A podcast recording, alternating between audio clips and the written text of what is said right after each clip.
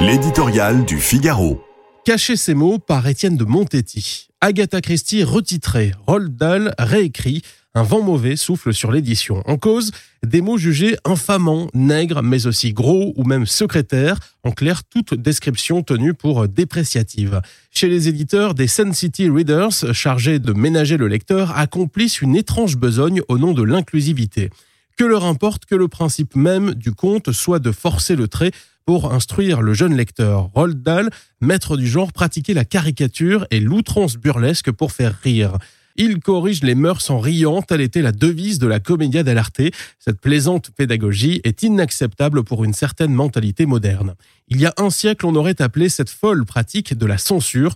Aujourd'hui, on en fait une œuvre de bienfaisance. Il s'agirait de préserver les esprits fragiles. Tout est jugé à l'aune de la sensibilité contemporaine dans ce qu'elle a d'excessif et de ridicule.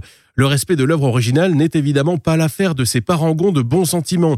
L'anachronisme consistant à dissocier l'œuvre du contexte socioculturel où elle fut écrite ne leur fait pas peur. Coupons, réécrivons. Pour eux, la littérature doit être un manuel d'éducation citoyenne. Le réel est-il complexe, déplaisant, blessant?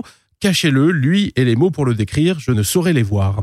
Hier, Lady Agatha, Conran et son nègre du Narcisse, rebaptisé les enfants de la mer, aujourd'hui Dahl et Ian Fleming, passés au laminoir de la sensibilité, au risque d'en ressortir propre et insipide. La littérature a moins pour but d'édifier que d'explorer les recoins de la nature humaine. Certains sont magnifiques, d'autres bien inquiétants, formant un portrait contrasté de l'homme, mais c'est ainsi. Les grands romans agissent comme un miroir pour le lecteur abrasif, grinçant, peut-être brutaux, mais tellement plus instructif qu'un chef-d'œuvre remanié par des lecteurs demeurés au stade de oui oui au pays des jouets.